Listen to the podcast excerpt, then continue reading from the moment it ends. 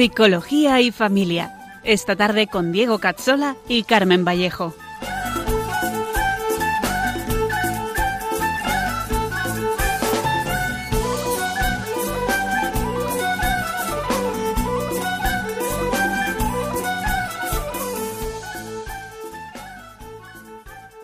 Te dijo ven y aceptaste, atrás quedó lo vivido, te dio una nueva esperanza, todo encontró su sentido.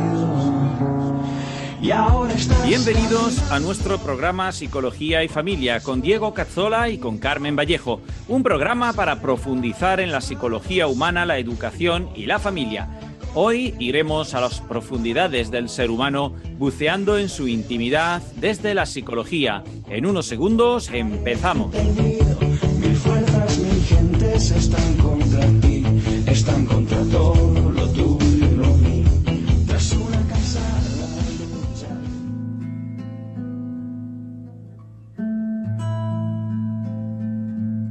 Salve, custodio del Redentor y esposo de la Virgen María. A ti Dios confió a su Hijo. En ti María depositó su confianza. Contigo Cristo se forjó como hombre. Oh bienaventurado José, muéstrate Padre también a nosotros y guíanos en el camino de la vida. Concédenos gracia, misericordia y valentía, y defiéndenos de todo mal. José, esposo de María, custodio del Redentor, llévanos a María y por María a Dios.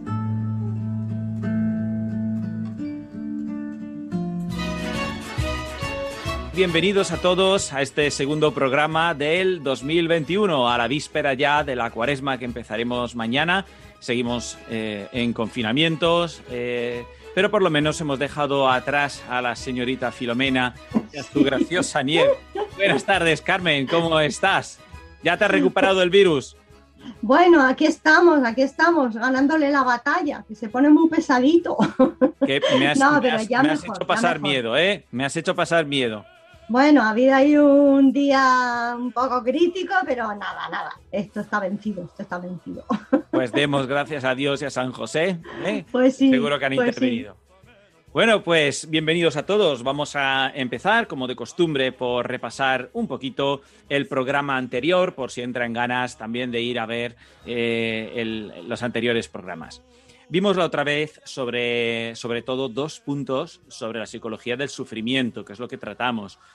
Un punto era la triangulación entre el sufrimiento, el pecado y la redención, que era una triangulación que expresaba la relación entre el mal y el bien, donde el sufrimiento estaba entre medias y sufría, nunca mejor dicho, una especie de tensión entre esos dos.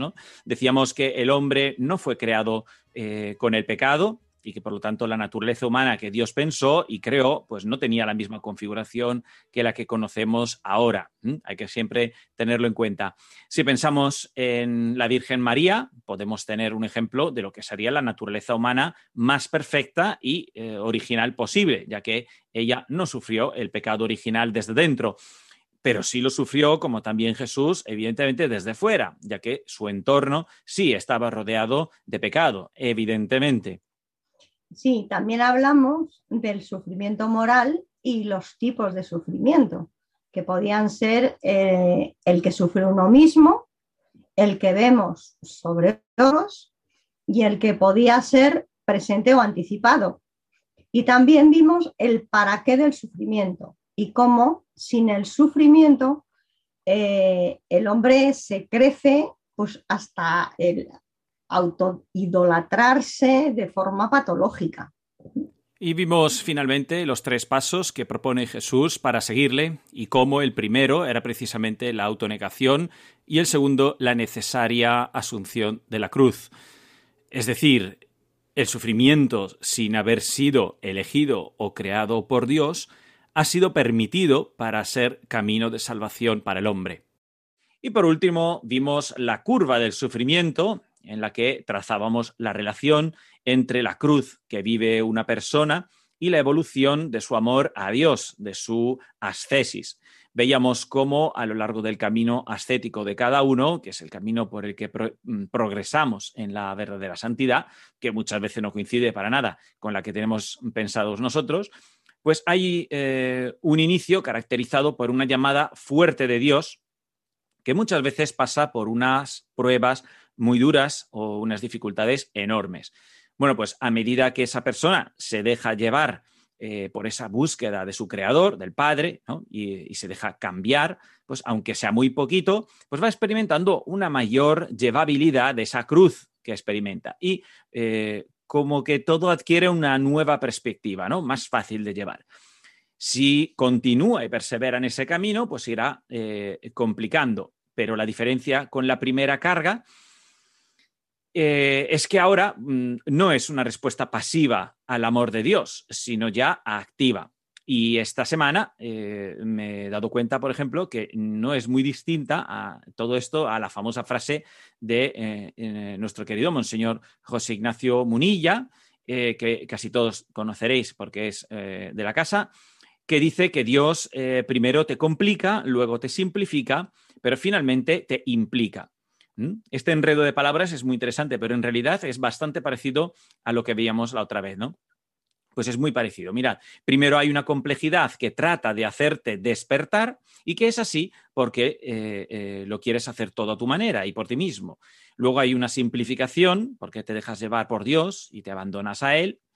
Eh, es un momento en el que te sientes llevado en brazos y quizá pues, como más tranquilo, más seguro, pero termina con la implicación, es decir, eh, salimos, digamos, de esa paz, ¿eh? un poco entre comillas, de ese deseo de permanecer en las tres tiendas, ¿no? Con él, como le pasó a Pedro, Santiago y Juan en la transfiguración, para ser instrumentos vivos de Dios. Allí todo se hace más duro, a veces sentimos la sensación de que ya no podemos más, ¿no? que no aguantamos, de que no tenemos más fuerzas, de que la barca se hunde, como les pasó a los apóstoles. Pero durante esta fase el Señor sale a nuestro encuentro, eh, por lo menos de vez en cuando, nos va animando, nos consuela, nos vuelve a dejar para que sigamos eh, en la prueba finalmente, ¿no? porque en la prueba es donde mostramos el amor que le tenemos y eh, tomamos la decisión de imitarle eh, en el Calvario.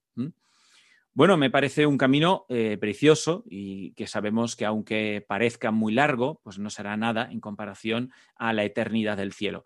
Merece la pena sufrir por amor, sufrir con Él.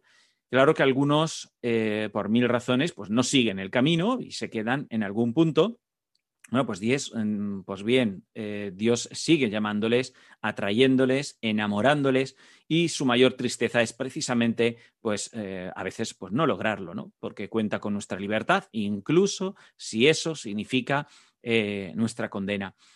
En fin, perdonad la extensión sobre esta idea, pero me parece una forma muy importante de unir la psicología con la tarea clave de toda persona, que es darse cuenta de su sentido personal a la luz eh, de la llamada de Dios. Antes de empezar, como siempre, recordamos que podéis escuchar todos nuestros programas que ya sabéis que son mensuales. Los tenéis en los podcasts de Radio María. Así que si queréis escuchar algunos, solo tenéis que entrar en radiomariapodcast.es y buscar la sección de psicología y familia. Y que también podéis pedir a la radio para que os los manden a casa.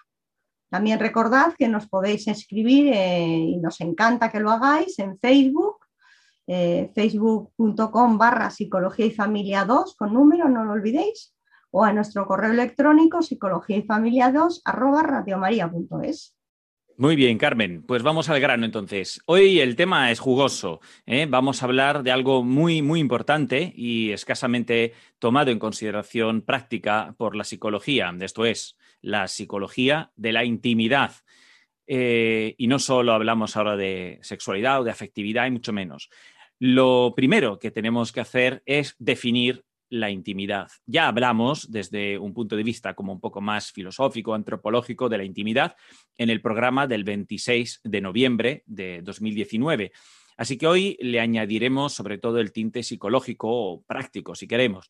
Eh, ya sabemos que la intimidad, eh, hemos visto, ¿no? Esa apertura, que es búsqueda de sentido personal, necesidad de agotar la sed insaciable que tiene el hombre y que se expresa en la carne de forma muy evidente.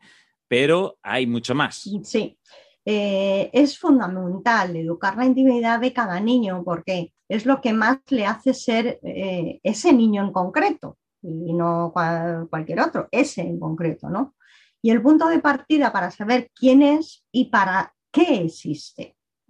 Es una dimensión muy humana, mm, de carácter espiritual, o mejor dicho, de carácter trascendental, que hay que educar con un orden muy concreto y protegerla en muchos ámbitos que ahora vamos a, ir viendo. Lo primero que necesitamos es el amor incondicional.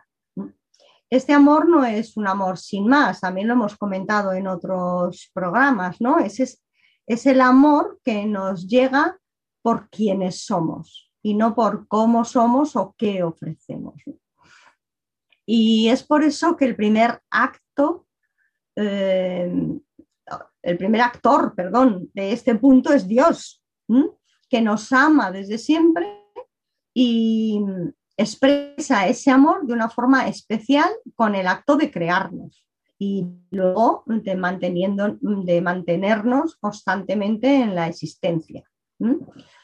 Eso que muchas veces hemos definido como la coexistencia personal.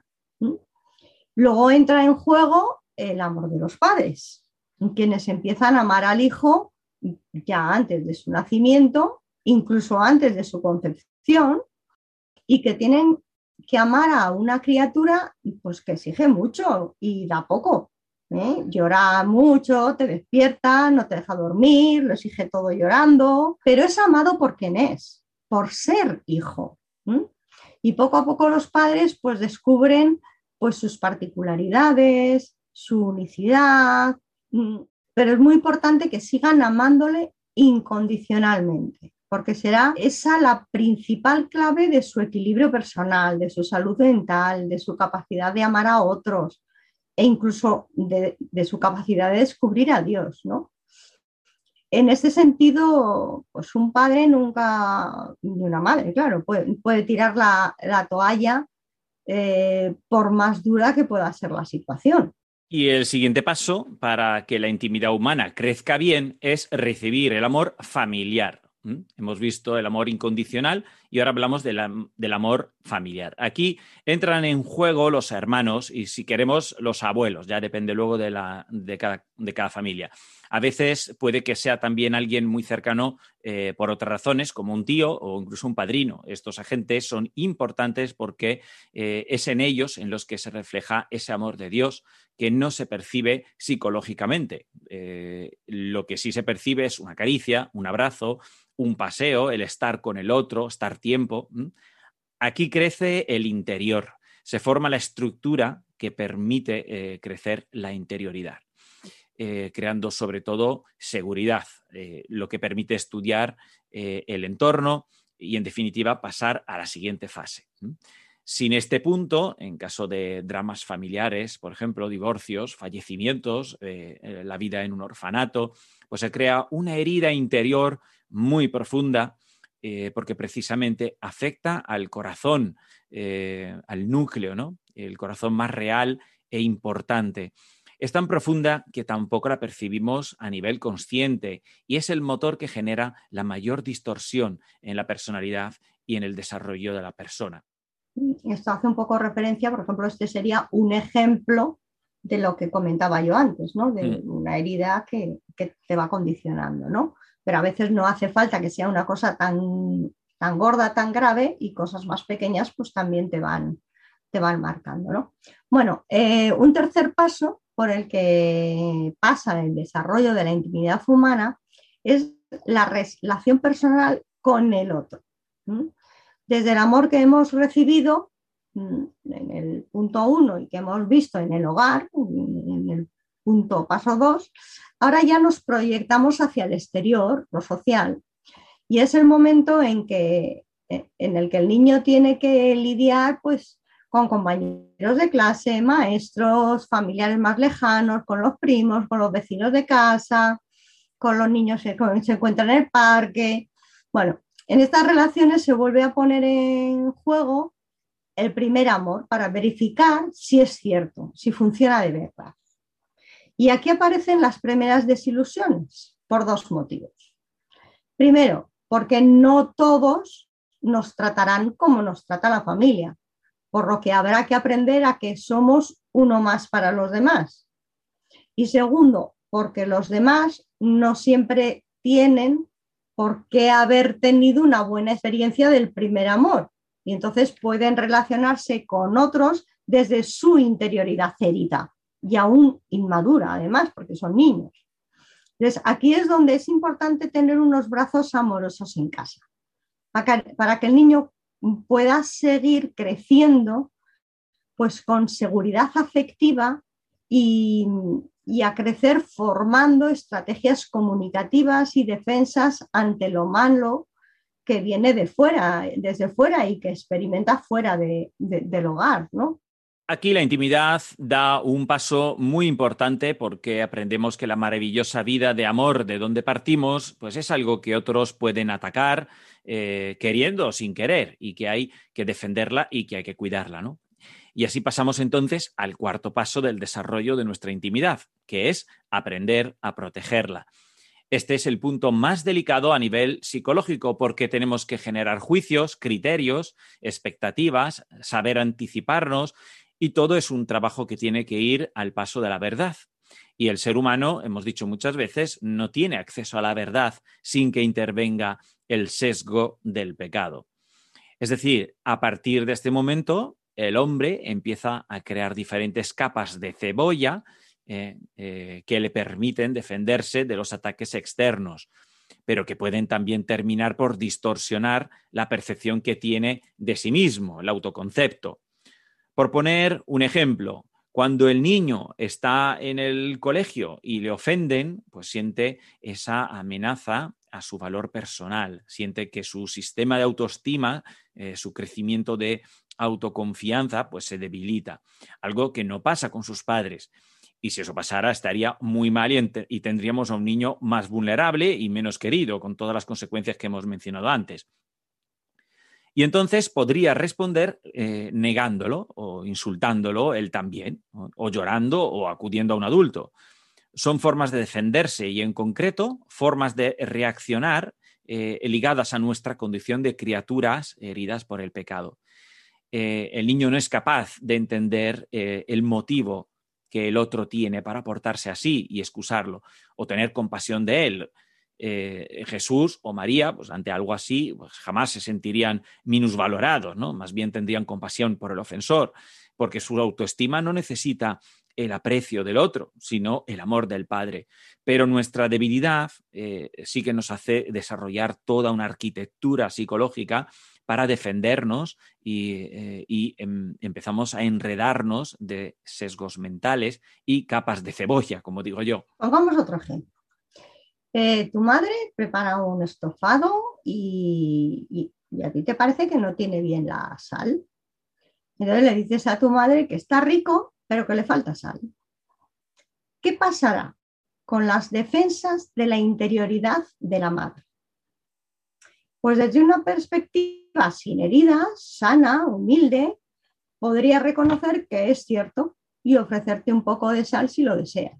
Pero en caso de que se active una capa de defensa de nuestra interioridad, o, en este caso de su autoestima, pues la madre diría que es mejor comer con poca sal y que lo que lo ha hecho a propósito porque es más sano para ello, eh, sin ser eso cierto, ¿no? Y eso suele pasarnos a todos porque todos tenemos mucha dificultad en reconocer las verdades que parece que nos rebajan o nos minusvaloran. Por eso podemos decir que todos los pecados, de algún modo, se pueden reducir al pecado de soberbia, porque todos se basan en un déficit de humildad. Y es fundamental, por lo tanto, que aprendamos a enfrentarnos a estas verdades diarias, tanto las grandes como las más sencillas y aparentemente insignificantes, pues con humildad, y sin temor a que nos resten algo como persona. Claro. La intimidad de la que hablamos en, los ejemplos eh, no parecen muy importantes y casi parecen eh, pertenecer como a la autoestima eh, más que a la intimidad, pero no es así, son diferentes niveles de lo mismo. Todo lo de fuera es una proyección de lo de dentro. Si lo de dentro está mal, lo de fuera lo será también. Pero como a nadie le gusta estar mal, pues a nivel consciente y psicológico, pues tenemos que contarnos mil historias, ¿no? Para que sea congruente y para que parezca una decisión nuestra y buena, las dos cosas, nuestra y buena. Así terminamos por creer que nos gusta la comida sin sal, como en el ejemplo, o que no nos gusta un deporte, que el amor no existe, que Dios es malo, que enamorarse no atiende a la razón, son todas conclusiones que muchos pueden realmente creer como ciertas por haber distorsionado su camino en la verdad. ¿Y por qué? Pues eh, porque han estado defendiendo su intimidad malamente o lo han entregado, la han entregado antes de tiempo, como veremos ahora. Esas son las capas de cebolla que eh, protegen nuestra interioridad, a veces para bien y otras para mal. Los niveles más superficiales de estas capas pues, son menos radicales y profundos, pero se enredan los unos con los otros creando tipologías de personalidad desde las más patológicas a las más raras, cuando se deteriora mucho el criterio eh, con el que se forman. Así que son el resultado visible de una intimidad que está herida. Por eso la persona que es, eh, por ejemplo, muy agresiva, hiriente y distante, si alguien ha conocido a alguien así, ¿no? Eh, eh, em, suele ser una persona que ha sufrido mucho normalmente en casa o con sus padres o en el ambiente en el que estaba, ¿no? que tiene una herida más profunda y más interior y probablemente una falta importante de verdadera autoestima. Es decir, no sabe por qué vale él, ¿no? ¿Por qué vale lo que vale? Hay dos cosas que podemos decir sobre la intimidad y su desarrollo. Es decir, podemos decir qué pasa si se entrega o si se revela antes de tiempo y qué pasa si no se desarrolla y la dejamos a la espontaneidad. Vamos a ver estas dos si se entrega antes de tiempo, lo que decimos, sin ser lo que realmente refleja nuestro interior, nos ata de una forma que luego vamos a mantener como verdad por orgullo. Así que eh, hay que tener cuidado. Evidentemente, la mayor revelación de la intimidad es la que se hace con la entrega total del cuerpo, porque ese todo refleja el todo a nivel interior también. Por eso el Señor mm, ha revestido esa entrega de un sacramento. Y tenemos que tener mucho cuidado con entregar antes de tiempo o a quien no se debe lo que pertenece a nuestro interior, a nuestro más profundo interior. Y otra cosa que tenemos que decir de nuestra intimidad es que eh, si no se desarrolla, no es que la persona no crezca, sino que involuciona, o como se dice en psicología, pues se patologiza o se enferma. La persona está destinada a crecer en la intimidad porque todo lo que hará será una proyección de esa realidad, con el plus de que lo que haga por fuera, nuestros comportamientos, nuestras experiencias, nuestras acciones, lo que hemos decidido hacer, influirá a lo de dentro. Por eso es importante tanto estar bien por dentro como hacer todo lo posible el bien por fuera. Eh, un aborto, una infidelidad matrimonial, la separación eh, de nuestros padres, pues son todas realidades externas que no nos destrozan por dentro. Y atención, que si una persona ha hecho cosas horribles por fuera, pero dice ser feliz y estar bien, será una persona que habrá construido un montón de capas de esa cebolla alrededor de su intimidad que ya no tiene casi nada de verdad, ya no refleja la verdad de quién es. Y todo depende de la estructura que se ha montado. Si alguien tumba su sistema de creencias por medio de eh, la evidencia, porque se lo dice a la cara, porque la realidad se lo muestra, pues eh, le hará explotar eh, de rabia. Es cuando ves esa explosión de odio, donde todo lo malo sale. Es lo que pasa cuando vemos, por ejemplo, a mujeres en esas manifestaciones defendiendo el aborto, o eh, si vemos cómo lo hacen las que defienden la vida, ¿no? ¿Qué diferencia hay? No, hay? no hace falta nada más que decir eso. Y antes de pasar a ver eh, diferentes dimensiones ahora de la intimidad, vamos a escuchar una breve pero emocionante canción de Jaime Holguín, No temas. Si aún no lo ves, pronto lo verás. Todo un Dios enamorado de ti. Habla bien de él, que no mentirás. Todo lo hizo para hacerte feliz. Lo que pasa es que el mundo no quiere escuchar. No vaya a ser que vea, que entienda y se empape de esta alegría que nos quiere regalar. No vaya a ser que entienda, se convierta y se sane. No temas a la luz, no temas a la paz. No temas a la alegría, no tengas miedo a ser feliz, porque Él es el camino que se ha abierto para ti, porque Él es el que ahora, puedes ser feliz. No temas a la luz, no temas a la paz. No temas a la luz, no temas a la paz, no temas a la alegría. No tengas miedo a ser feliz, cree en la verdad que eres.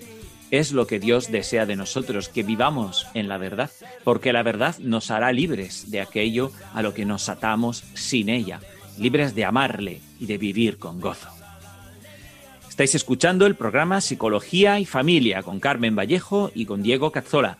Hemos estado hablando de la intimidad, de su evolución, de su importancia, de su dinámica y hemos visto cómo hay que desarrollarla y protegerla y qué ocurre si no se hace.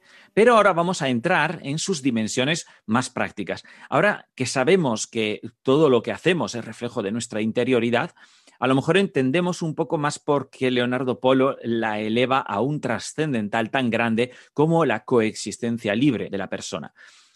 Eh, en un cierto sentido, es, eh, es, cierto el dicho de que los ojos son el reflejo del alma, por, pero es eh, que son el reflejo de algo mucho más profundo, del mismo núcleo de la persona, de su quién, de su realidad más profunda e íntima, ni siquiera solo del alma, algo más. Eh, si no estamos bien en esa radicalidad tan profunda, tampoco lo estaremos en otros niveles que se construyen encima de este. Es el lugar en el que Dios genera continuamente el ser de una persona, desde donde la ama y donde inhabita su ser es esa realidad personal que si, si desapareciera, realmente nos aniquilaría al instante, pero que a la vez crece en cada momento si se alimenta de Dios y de su amor. Pues vamos ahora a plantear unos puntos claves para el desarrollo equilibrado, pero sobre todo sano y bien orientado, mm, como un buen cristiano desearía, ah, aspirando a la santidad y no solamente a la salud psicológica o al equilibrio mental. Tenemos algunos puntos de fundamental importancia, tanto para proteger esa intimidad como para promoverla adecuadamente. Y uno de los más importantes es el lenguaje. Tenemos que aprender a hablar como Dios manda, nunca mejor dicho, o por lo menos como Jesús lo haría. Es cierto que no tenemos mm, vídeos para imitarle, pero quien vive en el Espíritu Santo sabrá por lo menos identificar lo que no diría Jesús. El problema es que hacemos muy pocas veces el esfuerzo de pararnos a pensar sobre cómo lo haría Jesús. Podemos empezar por no decir lo que está mal, lo que hiere, lo que no es verdad, lo que no nos corresponde, lo que no debemos de decir en ese momento, pero sobre todo el cómo lo decimos. Si dudamos, podemos aprender a callar. Mirad, yo os digo una cosa. Cuando era muy adolescente, me encontré en un libro un, punto muy breve, ¿eh? muy breve, pero os aseguro que me ha servido toda la vida. Decía, si no puedes alabar, cállate. Tal cual era un, punto, era un libro de puntos de reflexión. Y os aseguro que me impactó y me ha servido para toda la vida. Y es que cuando estábamos preparando el programa, me venía todo el rato el punto. Digo, pues es que yo me lo aprendí muy claro para qué. Si no puedes alabar, cállate y ya está, ¿no? Pues ese, ¿qué es esto que estamos diciendo, no? Mm, pues si dudamos, podemos aprender a callar. Eso sí, luego lo llevamos a la reflexión, a la oración. Y podemos pedirle al Espíritu Santo que nos inspire antes de empezar a hablar. Eh, si no en lo cotidiano, por lo menos antes de hablar pues, con nuestro hijo, antes de hablar con un paciente, antes de una reunión importante, bueno, en, un montón de situaciones. igual, Carmen, muchos pensarán que es complicado, ¿no? Hacer esto. Eh, sí, es cierto, pero no estamos planteando eh, lo que sea fácil y ni siquiera lo que sea posible o lo que nos venga en gana. Es que estamos a lo que nos alcanza la santidad desde la educación de la intimidad y su mantenimiento rumbo a Dios. Así que poco a poco, pero tenemos que empezar podemos empezar, por ejemplo, por cambiar el estilo lingüístico que decidamos usar. Si, empezamos por hablar correctamente, sin palabras feas, eh, ya no digo insultos y palabrotas, evidentemente, ¿no? sino cuidando poco a poco el tono, es decir, sin gritar, sin interrumpir, aprovechando los silencios, haciendo más preguntas que soltando discursos, evitando groserías, pues tenemos un punto de inicio importante. Y ahora en esta cuaresma, pues nos viene fenomenal, creo, ¿no? Hacer esta pequeña reflexión, aunque sea solamente este punto. ¿Mm? Eh, a veces nos enfadamos, Carmen, a veces nos enfadamos. No, estamos hablando de eso, estamos hablando de hacer una intervención en nuestro, en nuestro día a día, ¿no? Tú decías, no es fácil, no, pero entrenándolo, pues se consigue, ¿no? Entonces, bueno, pues se consigue tener lentamente, oír lentamente, modificando nuestra forma de pensar, evitando pensamientos tóxicos, regodeándonos en ideas negativas. Y aquí entran, pues eso, los pensamientos de envidia, de odio, de deseo ilícito, pensamientos sarcásticos, desarrollo de sospechas maliciosas, o yo qué sé, cuántas veces perdemos el tiempo y le tenía que haber dicho y le podía haber dicho y si le hubiera dicho. No, cosas de estas, ¿no? Pues, mm, pues nada, fuera todo este pensamiento contaminante. Recordemos que el peor mal del hombre, lo dijo Jesús, viene de dentro de él, de su corazón. Pues este es su origen psicológico, mm, su origen antropológico del centro, ¿no? Es la naturaleza herida, nuestra inclinación al pecado y al mal pero psicológicamente es algo que podemos controlar. Y un modo de controlar estos pensamientos es cortándolos cuanto antes y cambiando de tema. En la carrera veíamos una técnica que fue muy curiosa, muy sencilla, que pones una goma en, la muñeca y cuando te llega un pensamiento de estos que no están bien, ¡zasca! Te das un, golpecito. No tiene por qué. Sí, yo creo que se nos lo han enseñado. Bueno, pero es curioso porque no se trata de hacerte daño, pero es como llamarle la atención al cerebro de una forma muy química e instantánea, ¿no? Bueno, recordemos que eh, lo que tenemos que hacer eh, es cortar y cambiar. Podemos tener una imagen mental, por ejemplo, a la que acudimos cada vez que detectamos una toxicidad como las que hemos dicho. Eh, podemos llevarla a la oración cuanto antes. si se puede, y desde luego pedir cada día y varias veces al día auxilio al Espíritu Santo, que yo creo que es el gran desconocido y que nos olvidamos mucho de él. Y luego a nuestra madre, que es la maestra precisamente en pureza, no hay ser humano solo ser humano, no hablo ya de Jesús, que es también persona divina, me refiero a solo humano con tanta pureza como la Virgen María. Podemos crearnos para ellos incluso jaculatorias, que son pequeñas frases que repetimos, sencillas, para entrar en oración de una manera muy rápida y sin tanto merodeo, ¿no? que pueden ser tan sencillas como Jesús, José y María, ven Señor Jesús, eh, Señor mío y Dios mío, ¿eh? Eh, recordemos que el, poder del nombre de Jesús es la clave de todo milagro. Sí, bueno, pues un segundo punto importante, mm, además del lenguaje, pues es nuestra actitud ante los demás. Es algo que tenemos que tener siempre muy presente. ¿eh? Nuestra actitud la podemos decidir mucho más de lo que creemos. ¿eh? La posición corporal, que puede ser Mm, con, medida o vulgar, elegante o hasta digna u ofensiva. Mm, pues aprendamos a sentarnos bien, eh, pues a no tener el móvil siempre en la mano, sobre todo cuando hablamos delante de alguien, eh, a mirar a la cara preocupándonos por lo que nos dicen y a valorarlo, eh, pues sin precipitarnos en conclusiones y, sentencias, con juicios imprudentes y poco reflexionados, saber escuchar. Esto también cuidar mm, de nuestra intimidad, hacer que ella se vea contagiada por nuestra exterioridad. Esto, pues, evitarlo, ¿no? Eh, digamos que le pasa un poco eh, lo que al cuerpo sobre el alma, que se influyen mutuamente por resonancia, que ya lo vimos. Por eso una persona dice tanto con su forma de hacer las cosas, de hablar o por sus gestos, eh, em, porque decimos más de lo que nos imaginamos. Eh, solo hace falta saber leer ese lenguaje que en psicología pues llamamos el, lenguaje no verbal. Y una cuarta dimensión del desarrollo más psicológico de la intimidad radical del hombre viene marcada, evidentemente, por nuestras decisiones. Y podemos hablar de muchas. Entre las más importantes están las que suponen un pecado grave o mortal por sí mismas, evidentemente. Si decidimos abortar, o si decidimos voluntariamente asesinar a alguien, robar el dinero de otros, eh, ser infiel a nuestro cónyuge, pues son todos actos que, al margen de ser ilegales o delictivos, son un asesinato eh, de la gracia de Dios. Si implican una decisión libre y voluntaria, luego hay muchos casos, ¿vale? Ya estamos hablando en teoría y en general, ¿no? Esas decisiones cortan de cuajo lo que Dios hace desde ese centro tan profundo, desde donde nos mantiene en el ser. Evidentemente, no nos aniquila en la naturaleza humana, pero sí es como si se, eh, es como si se retirara y dejara de inhabitar la persona.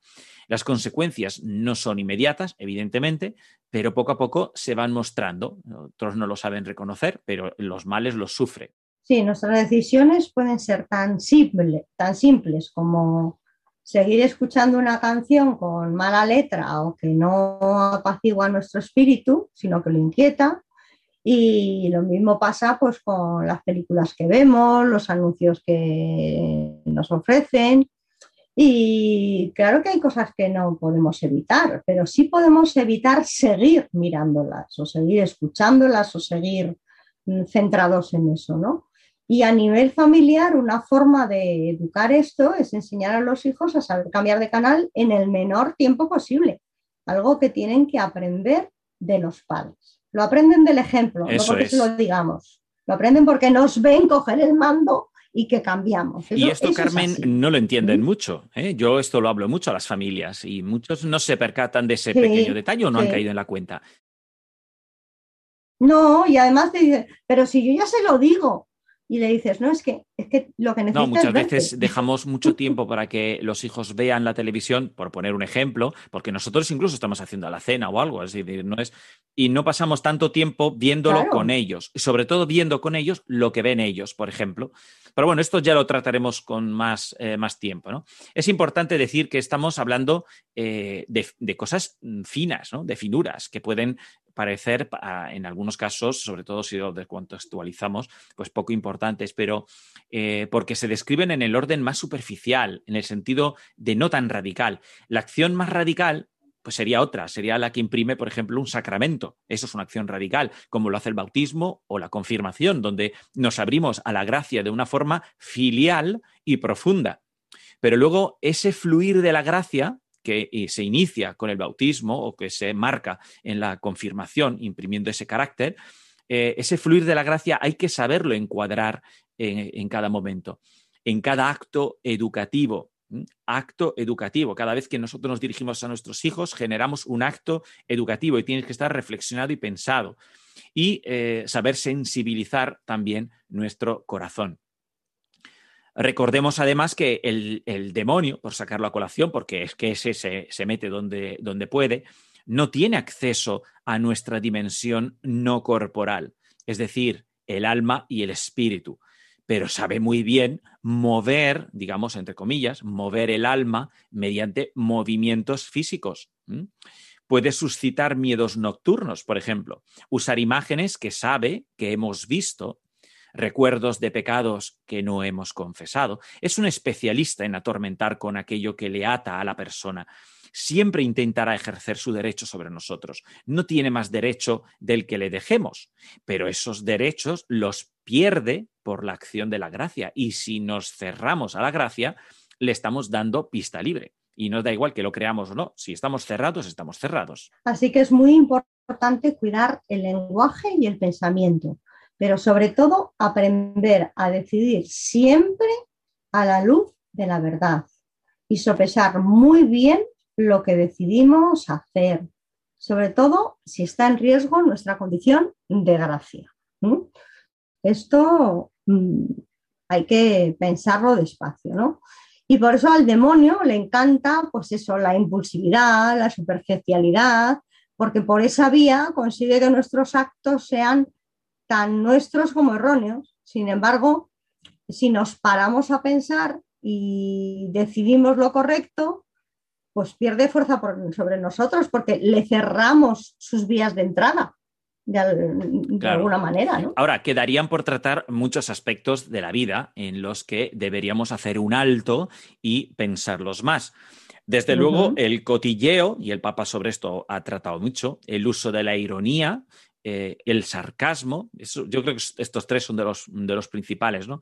El revelar nuestra intimidad a otros, ¿eh? ¿Cuántos, a lo mejor, por ejemplo, una mujer que eh, describe, describe, su situación con su marido a una amiga y se, le va, se le va y habla de una intimidad que no le pertenece, que no es suya, que es compartida? Eh, o el hombre también, es, menos propenso, pero también lo puede hacer perfectamente. El hablar mal de alguien a sus espaldas, ¿eh? Es lo que decía yo antes, ¿no? De si no puedes alabar, cállate. Si se nos escapa, nos confesamos y volvemos al ataque, pero es un trabajo de toda la vida, ¿no?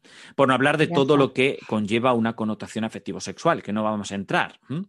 Eh, son eh, todo esto, ¿no? Son de los más comunes y de los primeros que tendremos que evitar.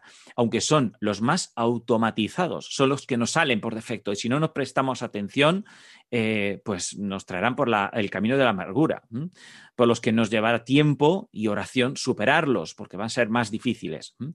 Pero es la mejor forma de limpiar nuestras heridas, sanarlas desde fuera hacia adentro por nuestra acción, por lo menos. Dios actúa desde, dentro y ayudar la gracia de Dios que trabaja por lo tanto, desde dentro para afuera, pero que siempre necesita de nuestro consentimiento para conectar con nuestras formas eh, exteriores.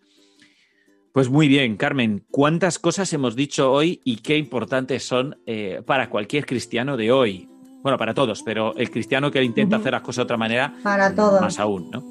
Pues vamos a pasar ahora a nuestra sección para crecer, en la que continuaremos a hablar de la intimidad, pero vamos a bucear ahora de una forma más concreta en la relación matrimonial con nuestros eh, magníficos colaboradores José Manuel y Magdalena. No los perdáis en un segundo.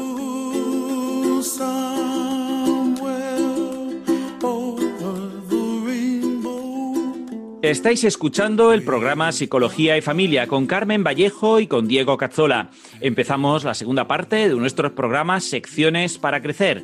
Hoy con la intervención de Magdalena y José Manuel, nuestros colaboradores para el tema de psicología matrimonial. Muy buenas tardes, Magdalena. Hola, José Manuel. Muchísimas gracias por preparar vuestra intervención de hoy. ¿Qué tal estáis, lo primero? Buenas tardes, pues estamos bien. Buenas tardes, Carmen y Diego. Pues estamos fenomenal. Encantados de estar con vosotros. Menos mal. Pues nosotros también, muchas gracias. Bueno, para los que no les conocéis o no recordáis, em, son un matrimonio con dos hijos ya mayores, pertenecen al movimiento católico de encuentro matrimonial desde hace 17 años y han sido coordinadores nacionales del movimiento desde el 2016 al 2019 y ahora son los responsables nacionales de las relaciones eclesiales. Eh, dan cursos a matrimonios, sacerdotes y consagrados y también de preparación al matrimonio. Son catequistas para la primera comunión. Son también los representantes de encuentro matrimonial ante la Comisión para los Laicos, Familia y Vida de la, de la CEE y ante el Foro de Laicos y han participado en el Congreso de Laicos celebrado en febrero del 2020. Muy bien, pues nada, pues bienvenidos. A ver, adelante. A ver, ¿qué habréis preparado para nosotros? Pues un tema importante eh, y quizá a veces eh, no tan fácil de transmitir, pero lo vamos a intentar, ¿no? Queremos hablar sobre la intimidad en el matrimonio. Y para ello vamos a partir primero de, algo que es muy importante para nosotros, ¿no? Y es la certeza de que Dios tiene un deseo para nosotros, para los matrimonios. Tiene el deseo de que seamos felices.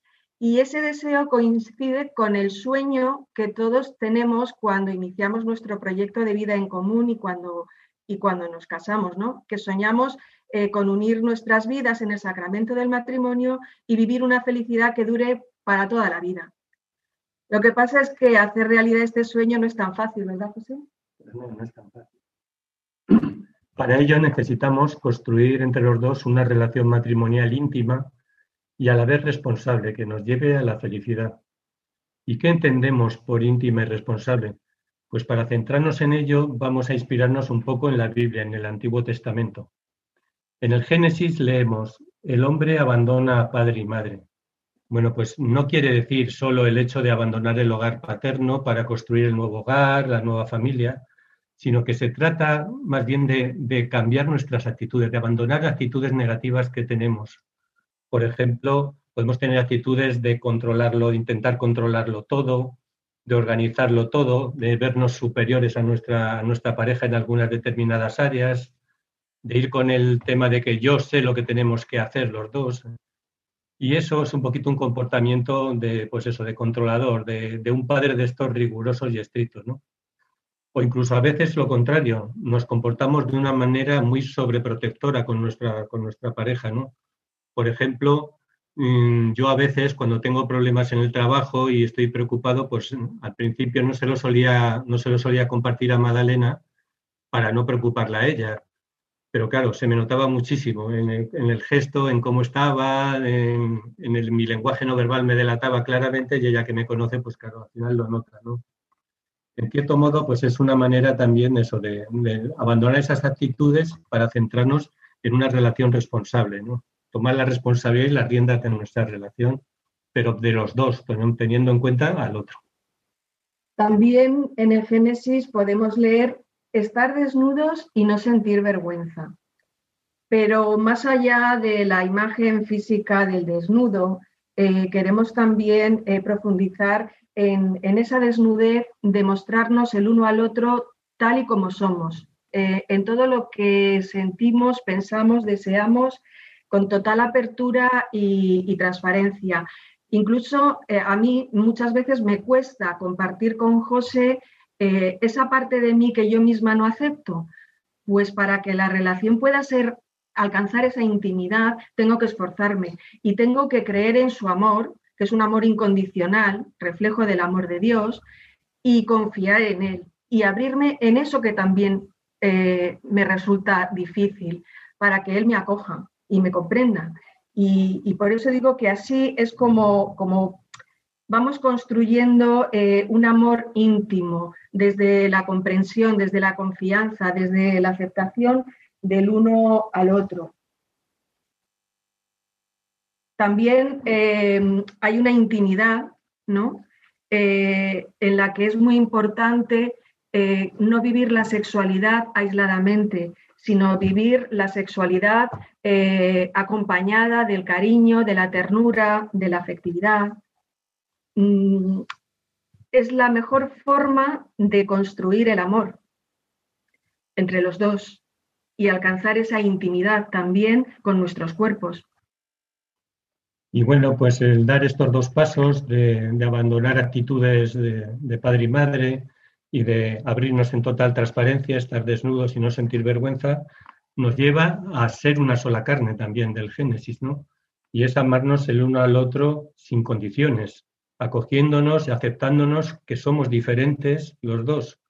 Y se trata de amar de la forma incondicional, pues con la que Jesús da su vida por, por nuestra salvación y que también detalla San Pablo en la primera carta de los Corintios. Y eso hay que vivirlo en el día a día, ¿no?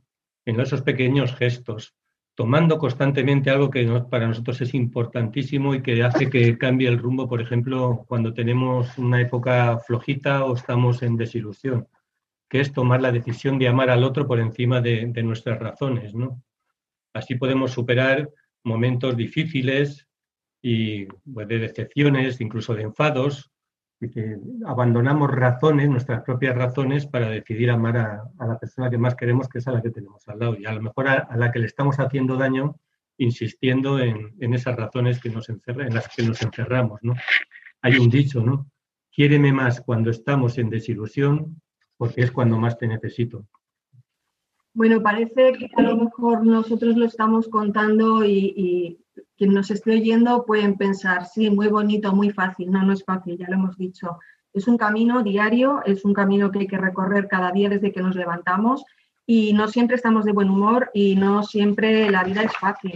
Pero para los creyentes eh, somos conscientes, y es lo que nos da la fuerza, donde nosotros no llegamos está la mano de Dios que nos ayuda a continuar el, el camino, ¿no? Y, como decía antes, eh, cuando hablaba de esa frase del Génesis, de estar desnudos y no sentir vergüenza, eh, esa forma de, comunicarnos eh, desde nuestros sentimientos, cuando, cuando le expresamos al otro lo que vivimos, desde nuestros sentimientos, es una forma pues muy privilegiada, porque, porque si mis, mis, sentimientos reflejan lo que yo estoy viviendo por dentro. Entonces, si José conoce lo que estoy viviendo por dentro, me podrá entender mejor mis reacciones, sobre todo en las negativas, ¿no? que es cuando más se nos complica, se nos complica la cosa.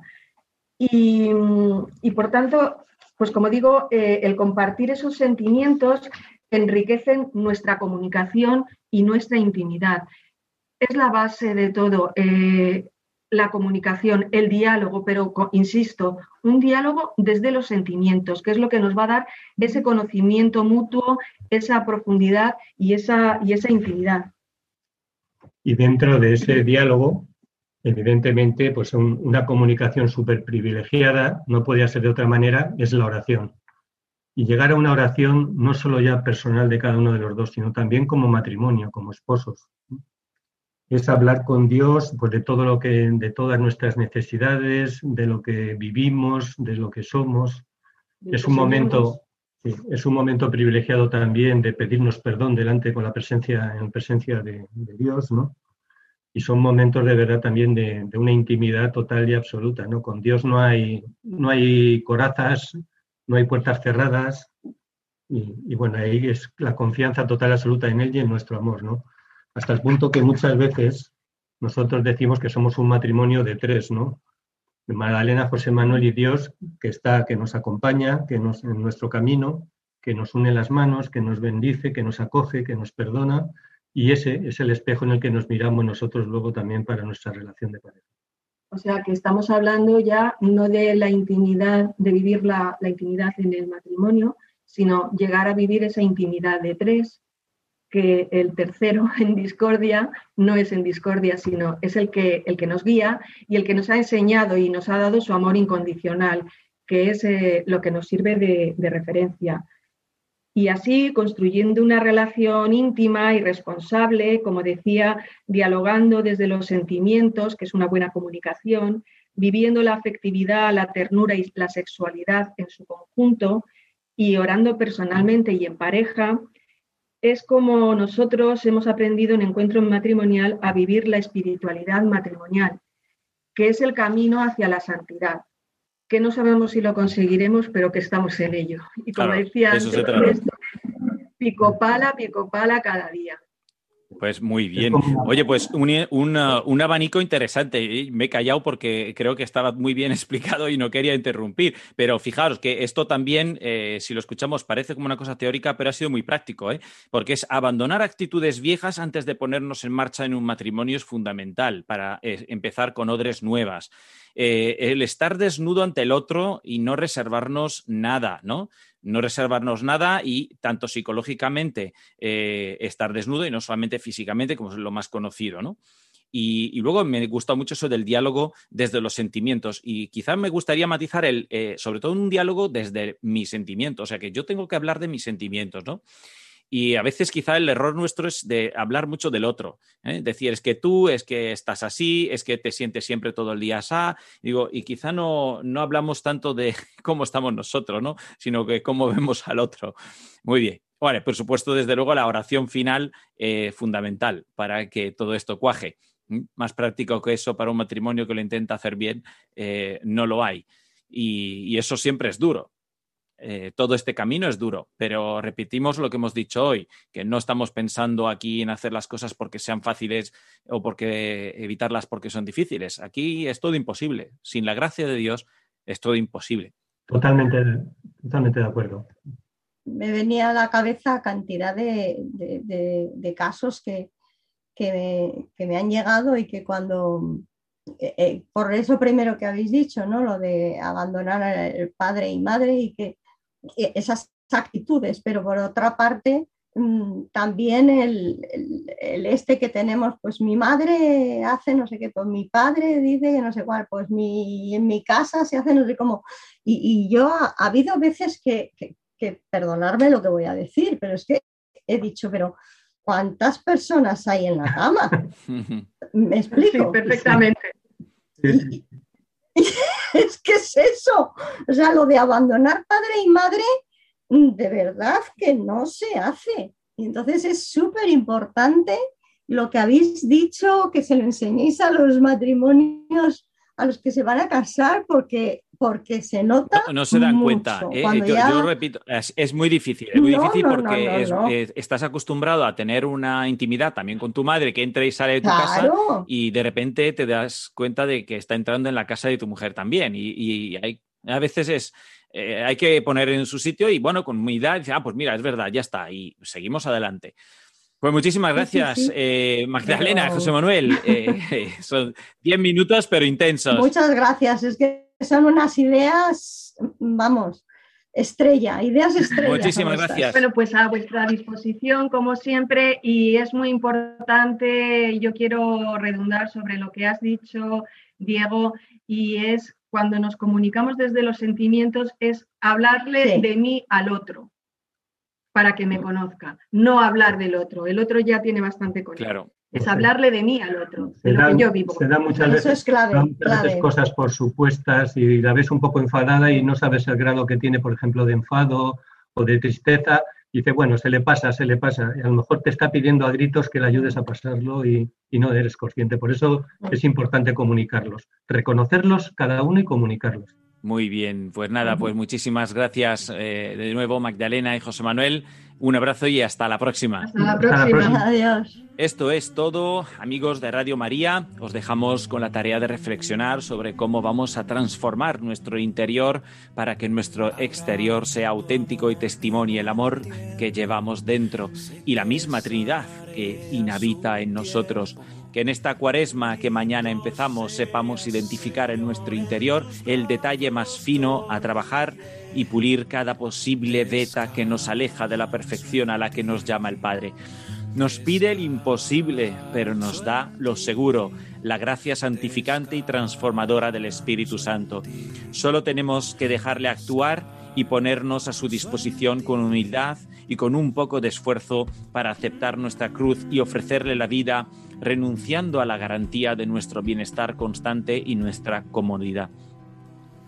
Dios mediante nos volveremos a escuchar el 16 de marzo de 2021 a las 17 de la tarde, las 16 para nuestros amigos de las Islas Canarias, para otro tema que nos ayude a profundizar en la psicología, la educación y la familia.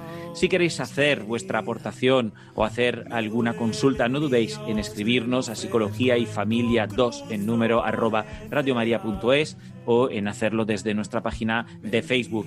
Que el Señor os bendiga especialmente en este tiempo cuaresmal de purificación y crecimiento especial. Y que San José, no nos olvidemos de él, nos ayude a que sea transformador.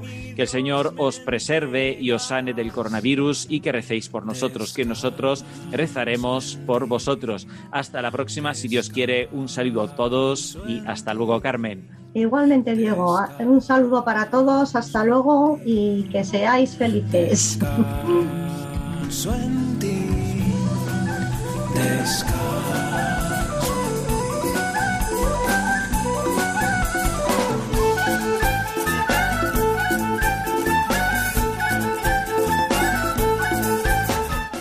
Han escuchado Psicología y Familia, esta tarde con Diego Cazzola y Carmen Vallejo.